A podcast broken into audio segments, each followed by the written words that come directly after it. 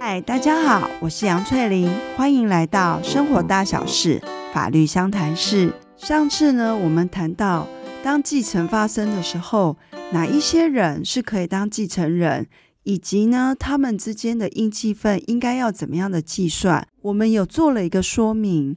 那因为呢，这一些法律上的用语，可能对一般人来讲会觉得有一点拗口。那所以今天我们就举一个具体的例子来做说明。在开始前呢，我可能要再解释一下，什么叫做直系血亲卑亲属。这个“卑”呢，是卑微的“卑”。律上呢，所谓的直系血亲，就是己身之所从出，或者是从己身之所出。听起来是不是有点拗口？我们来把它翻成白话的说法。今天呢，以你自身作为一个基准，谁生下你的是父母嘛？那你将来会生下谁？就是生下你的孩子。所以呢，生下你的父母，以及呢，你生下的孩子，他们就是你的直系血亲。好，那我们要问的是说，你的父母他不可能是凭空出现的嘛？一定也是有人生他的，就是你的祖父母以及外祖父母。那你的祖父母或外祖父母也是会有人生下他们，就是你的曾祖父母、外曾祖父母。那我们往下看，你生下子女之后，将来他们也有可能会结婚，然后会生下小孩，他们的孩子就是你的孙子跟孙女，而你的孙子跟孙女将来也有可能会再生孩子。就是你的曾孙，所以呢，在这一条，你去找到说谁生了你，那生了你的人，他们又被谁所生下，以及你生下谁之后，他们后代继续繁衍下去，在这条直线上呢，就是叫做直系血亲。那一般跟我们比较亲近的，就是我们上面的父母嘛，以及我们下一代的孩子。父母或者是祖父母，我们都称之为长辈。那其实，在法律上的用语就是叫做直系血亲尊亲属。那你的孩子或者是你的孙子孙女，他们就是你的晚辈，在法律上用语就是叫做直系血亲卑亲属。在早期比较传统的社会里呢，会比较是重男轻女，那可能就会觉得说，诶。儿子好像是比女儿还要来得重要，所以呢，就有分什么内孙跟外孙。但是在法律上呢，他是不管今天你是男是女，你是内孙外孙，甚至于你是婚生子女或者不是婚生子女，只要他和你是有血缘上的关联，在关于出生的这一条线上找到他的一个位置，那他就是你的直系血亲。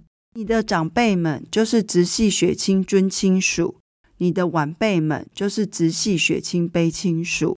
好，那我们呢就来举一个具体的案例，来看看说到底继承事实发生的时候，谁可以来继承，然后他们各自又能够继承到多少呢？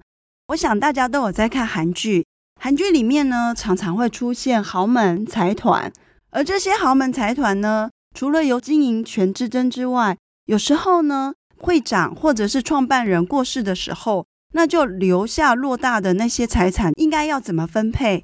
通常呢就会上演下面的继承人们，就是会展开一场让你匪夷所思或者是瞠目结舌的争取家产的一些情节。那我们今天呢就来设定一个状况，就是有一个白手起家的会长，他跟他的夫人呢两个人非常努力的，那终于呢也建立了很庞大的一个产业。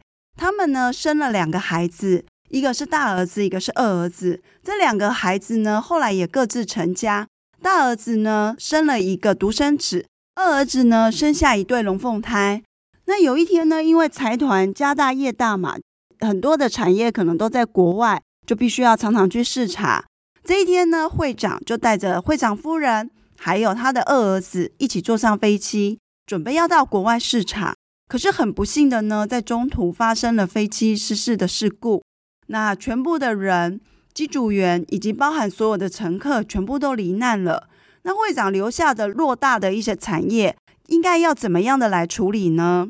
第一个问题是，二儿子的太太，就是这个二媳妇，她有没有办法继承到会长的遗产呢？我们都知道呢，媳妇跟这个会长就是公公是所谓的姻亲关系，所以呢，并不是在法定的那个继承人的顺序里面。除非呢，今天公公非常疼爱的这个媳妇，那在事先有立遗嘱，在遗嘱的上面有写好说，他可能会把某一部分的财产要留给这个二媳妇，那二媳妇才有可能得到会长的财产。除了这种方式之外，他有没有可能在什么样的状况之下是间接的取得会长的遗产呢？这边会说间接的原因呢，是因为。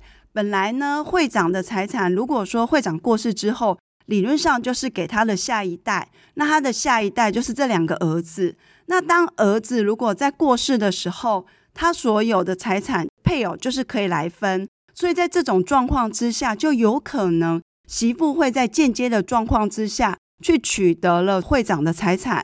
好，那我们来看看呢，今天发生这样的一个飞机事故下。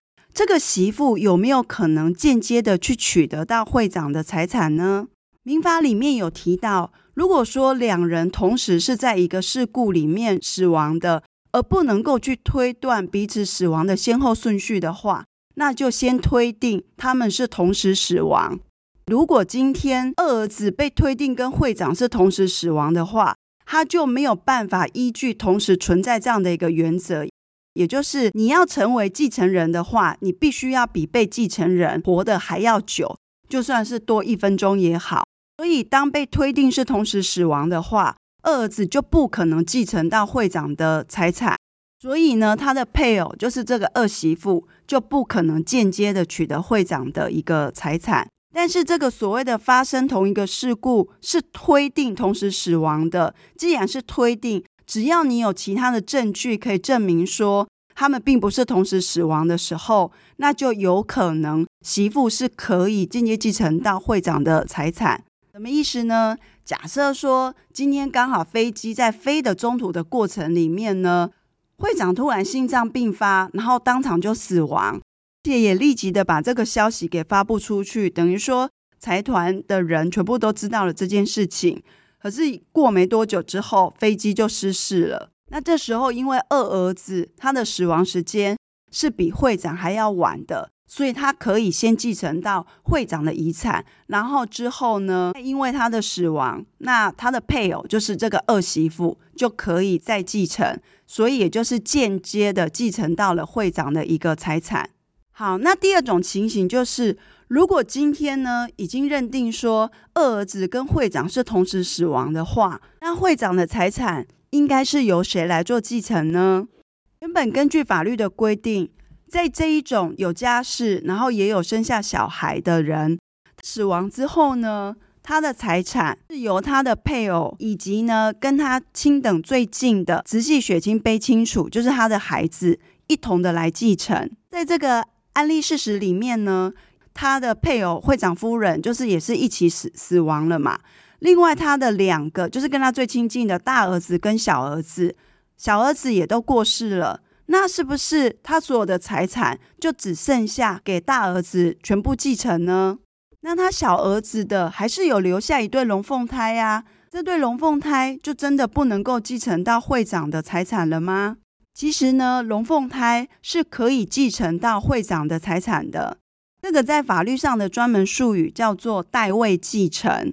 为什么会有代位继承制度呢？它其实也是作为一个讲求继承的一个公平性啦，然后另外也是要去保障到这个代位继承人。我们来想想，如果今天没有什么飞机事故同时死亡的话，原本会长如果过世之后，他所遗留的财产呢，就是他的配偶以及这两个小孩都可以分得到。那对于第三代来讲呢？只要第二代没有把从会长那边取得的财产尽数挥霍，对第三代来讲，他最终还是能够间接的方式去取得会长的一个财产。那这就是一种对于继承的一个期待。好，那如果说今天这一个案例事实里面，二儿子因为是跟会长同时死亡，他不能够去继承会长的遗产，导致于说他也不能够分配到给他自己的下一代的那一对龙凤胎。这其实呢，对于龙凤胎来讲，他的一个继承期待是有所破坏的，而且也有不公平的地方。所以呢，法律才创设了代位继承，就是说，当今天这个第二代比被继承人还要早死亡，或者是说被剥夺继承权的时候，第二代的直系血亲卑亲属，他是可以成为所谓的代位继承人，他可以一起参与继承。但是呢，他要继承的那个应继份呢，是原先那一个原继承人所能够分配到的部分。如果放到这个具体案例来讲的话，我们去假设，当会长已经死亡的时候，二儿子他还是活着的时候，那会怎么样的去分呢？因为飞机事故里面呢，会长夫人也死了，所以在那个当下呢，就只剩下大儿子跟二儿子，所以等于每一房呢都各分二分之一。可是事实状况，二儿子是已经死掉的嘛，但是他的应继分这二分之一就会让他的下一代，就是第三代的龙凤胎，一起跟他们的大伯父来分会长的财产。大儿子这一边呢，是拿到会长财产的二分之一。那二儿子的龙凤胎呢？他们两个合起来是拿到一样，也是会长的二分之一。那再分给他们各自的话，他们这对龙凤胎会各自拿到会长的四分之一的财产。这就是所谓的代位继承。好，那今天呢，我们在假设第三种状况是，大儿子平常呢就素行不良，在外面喜欢花天酒地，然后不知上进之外。对父母呢，也做了很多就是侮辱或虐待的事情。后来经由会长跟会长夫人呢，他们有很明确的表示说要剥夺他的继承权。那当发生飞机失事事故的时候，应该会怎么样的来分呢？我们前面提到的代位继承。除了原继承人呢，他的死亡的期间是早于被继承人，或者是同时死亡，还有一种状况就是叫做被剥夺继承权。所以今天当大儿子被剥夺继承权的时候，就是他的小孩，他的那个独生子也可以取得代位继承人的地位，进行会长财产的一个分配。在这个案例事实里呢，会长死亡时，他的配偶呢已经过世了。跟他亲等最亲的儿子们，一个是同时死亡，另外一个是被剥夺继承权。那这时候呢，就变成是孙子们，就是那个独生子以及龙凤胎，他们都是所谓的代位继承人。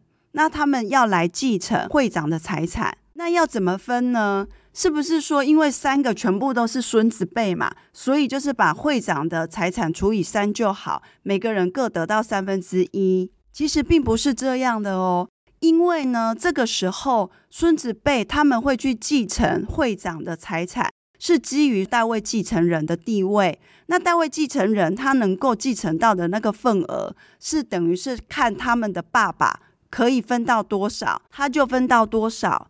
所以今天在这种状况下，即便三个全部都是会长的孙子，但是呢，大儿子的那个独生子，他就是拿到爸爸的二分之一。那二儿子的龙凤胎呢？他们就是等于也是拿到爸爸的二分之一，可是两个人嘛，所以要再除以二，每一个人再各自得到四分之一。所以还是要回过头来看看，他们是因为代位继承的关系而能成为继承人，还是以这些孙子辈是以第一顺位的继承人去继承，那个再算应继分是不一样的。今天如果孙子辈是以他们是第一顺位的继承人去继承的话，那可能因为阿嬷也不在了，所以就变成这三个孙子是各自可以拿到会长三分之一的财产。好，那今天的 podcast 呢，主要呢就是在前面先跟大家还是讲清楚什么叫做直系血亲卑亲属。白话的来说呢，就是你所生下的孩子。以及你的孩子所在生下的孩子。那第二个部分呢，就是拿了一个具体的案例来让大家了解说，要继承的时候，你必须要活得比被继承人还要久，即便多活一分钟也能够继承。以及为了所谓的继承的公平性和一个继承期待的保障，就由代位继承制度。最后呢，应继分到底要怎么样去分？要去区分你今年是基于代位继承人的地位，还是你是基于你是第一顺位的继承人去继承，那个算法会是不一样的。那我们今天的 podcast 就到这边结束喽，下次再见，拜拜。